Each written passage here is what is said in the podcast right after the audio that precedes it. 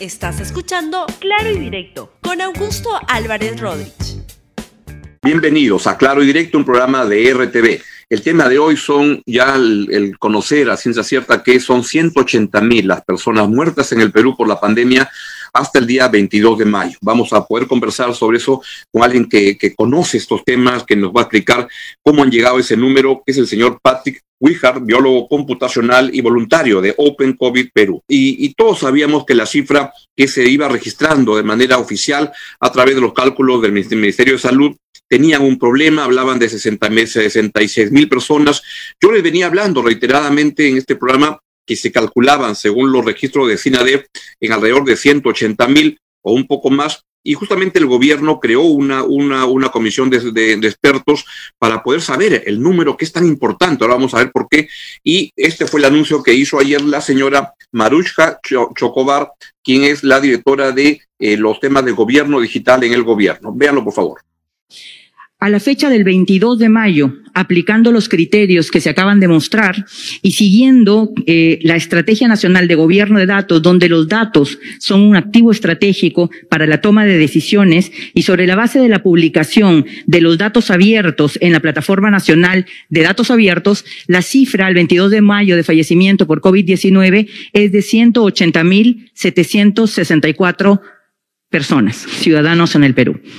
Con esta cifra se puede apreciar que, eh, de acuerdo a la aplicación de los criterios, los sistemas SINADEF, NOTI, NOTI SINADEF y la propuesta de la serie de datos que se está realizando mediante este grupo de trabajo pueden eh, realmente permitirnos en adelante tener una cifra diaria que refleje, de acuerdo a los siete criterios propuestos, la realidad más cercana a lo que está ocurriendo en la pandemia de eh, COVID-19 en nuestro país. Muchas gracias. Eh, a partir del día de hoy y gracias al importante trabajo de este equipo, que reitero nuevamente de manera voluntaria, la mayoría de ellos, porque algunos son funcionarios públicos, eh, nos han presentado una metodología y criterios técnicos para eh, hacer la actualización del número de, personas fallecidas por la pandemia.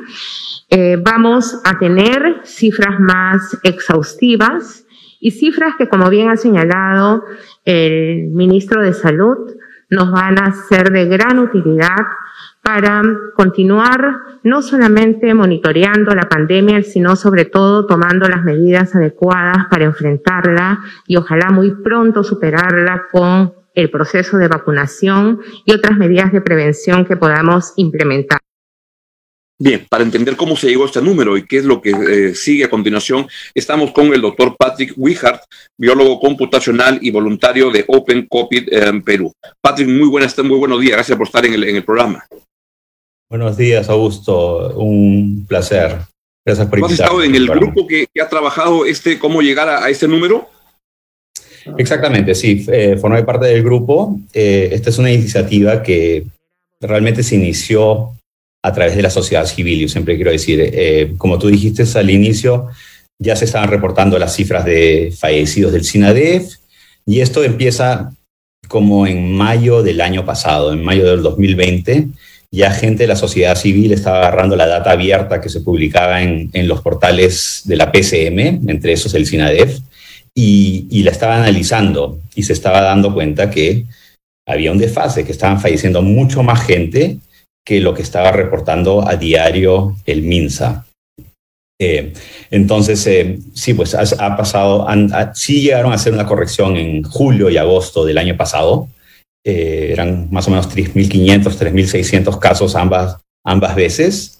Y, y, aunque hubo un proceso eh, del CS de tratar de seguir actualizando, eh, por razones que desconocemos, no se, no, se, no se actualizaron más las cifras para reflejar lo, lo, lo que el CS estaba trabajando. Entonces, hoy en día lo que tenemos es una metodología que está basada en este mismo programa que tenía el, el, el, CSE, el Centro de Epidemiología del Perú, eh, lo cual hemos adaptado un poco, pero mm, lo, hemos adaptado un poco con ciertos criterios, ciertos filtros que hemos añadido, pero el programa, la, el software que busca las bases de datos, eh, es más o menos lo mismo y hemos, hemos puesto ciertos filtros para categorizar, eh, poner con ciertos criterios si la persona era eh, un fallecido por COVID. ¿Cuánta seguridad podemos tener de que son 180.764 a esa fecha o que puedan ser más? Mira, esto es, nosotros hemos analizado lo que, lo que está registrado. A las a finales de todo esto fue un problema de, de reporte, no fue un problema de registro. Eh, nosotros estamos analizando lo que está en las bases de datos del MINSA, no estamos analizando, eh, haciendo eh, cosas estadísticas, sino esto es algo cuantitativo. Cada fallecido, cada uno de estos 180.764 fallecidos es una persona, es una persona que falleció en tal día, es una persona que falleció en tal, que vivía en tal distrito y está asociada a un DNI o algo por el estilo eh, datos que no, eran, no, no, lo sabíamos, ¿no? Pero es, esto es exactamente eh, cada persona. ¿Cuántos más hay? Todo depende del, de la cobertura de los sistemas, ¿no? Eh, el Perú a la final también es un país informal, hay mucha gente que a lo mejor fallece y no son registrados, no se le hace un certificado de función.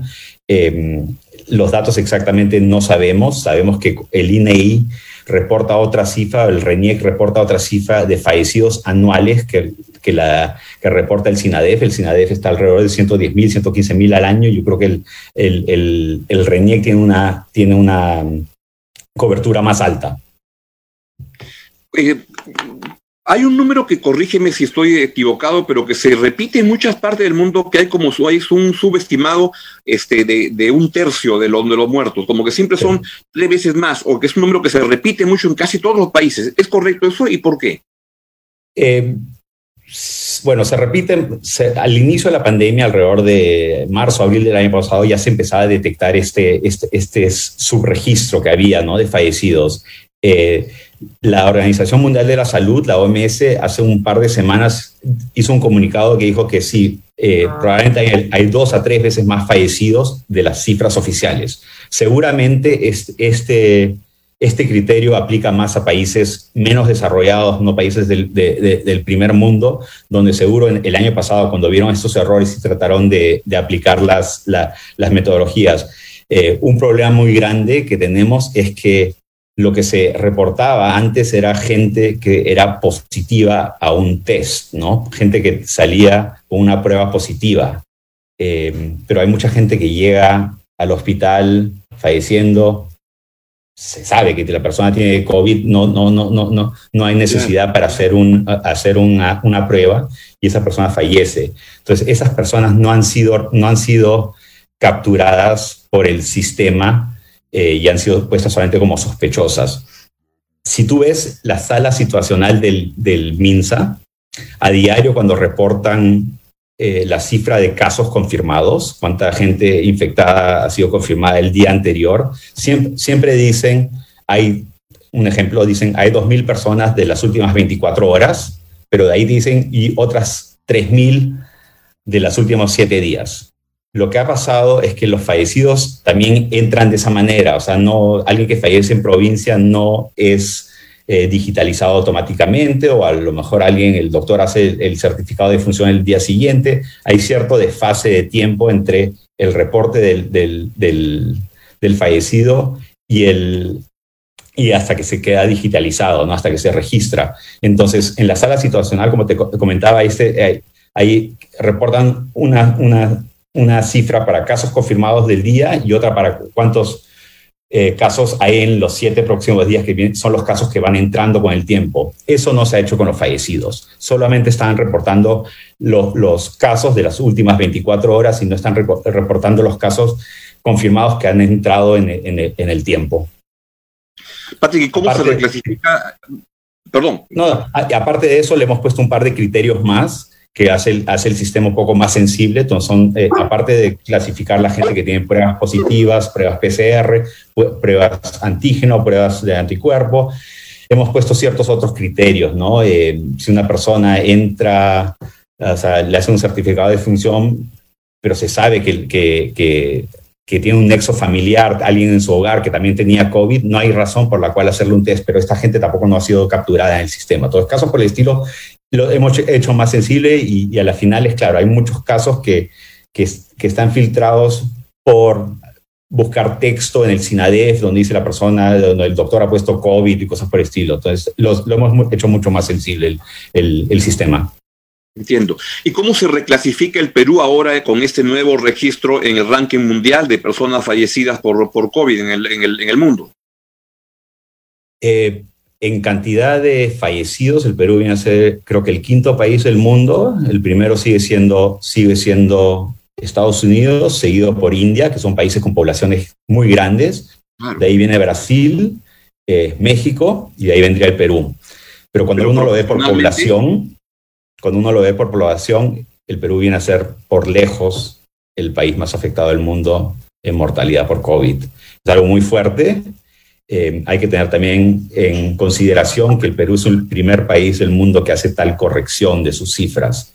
Eh, que hay que verlo como algo positivo, algo transparente, algo, eh, no, sé, o sea, lo mismo se piensa en, países como Brasil, de la región, Brasil, México, que también hay un subreporte gigantesco, a lo mejor no tienen la capacidad para transparentar o tampoco tienen los sistemas informáticos para hacer eso o a veces eh, políticamente no les conviene revelar, como en la India, que se habla que hay una vocación política de, no dar a conocer estos números. Pero ¿por qué es tan importante para un país conocer realmente el número de personas muertas? ¿Qué implicancias tiene en el diseño de políticas públicas?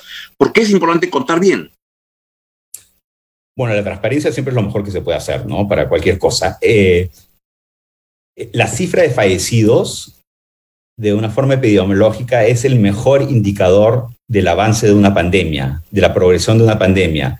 Eh, cuando, una, después de, cuando termina una pandemia, tú sabes cuánta gente ha fallecido y sabes qué porcentaje de esa gente muere. Entonces, esto te va a decir cuánta gente ha sido infectada, cuál ha sido el, el cuál ha sido el, el, el, impacto en el país, ¿no? Eh, la cifra también, como siendo la cifra más exacta de la, de la progresión de la pandemia, también es una cifra muy importante para planeamiento, para presupuestar, para ver cómo están las cosas, ¿no? Entonces, eh, es, es, es realmente la cifra que manda en una pandemia.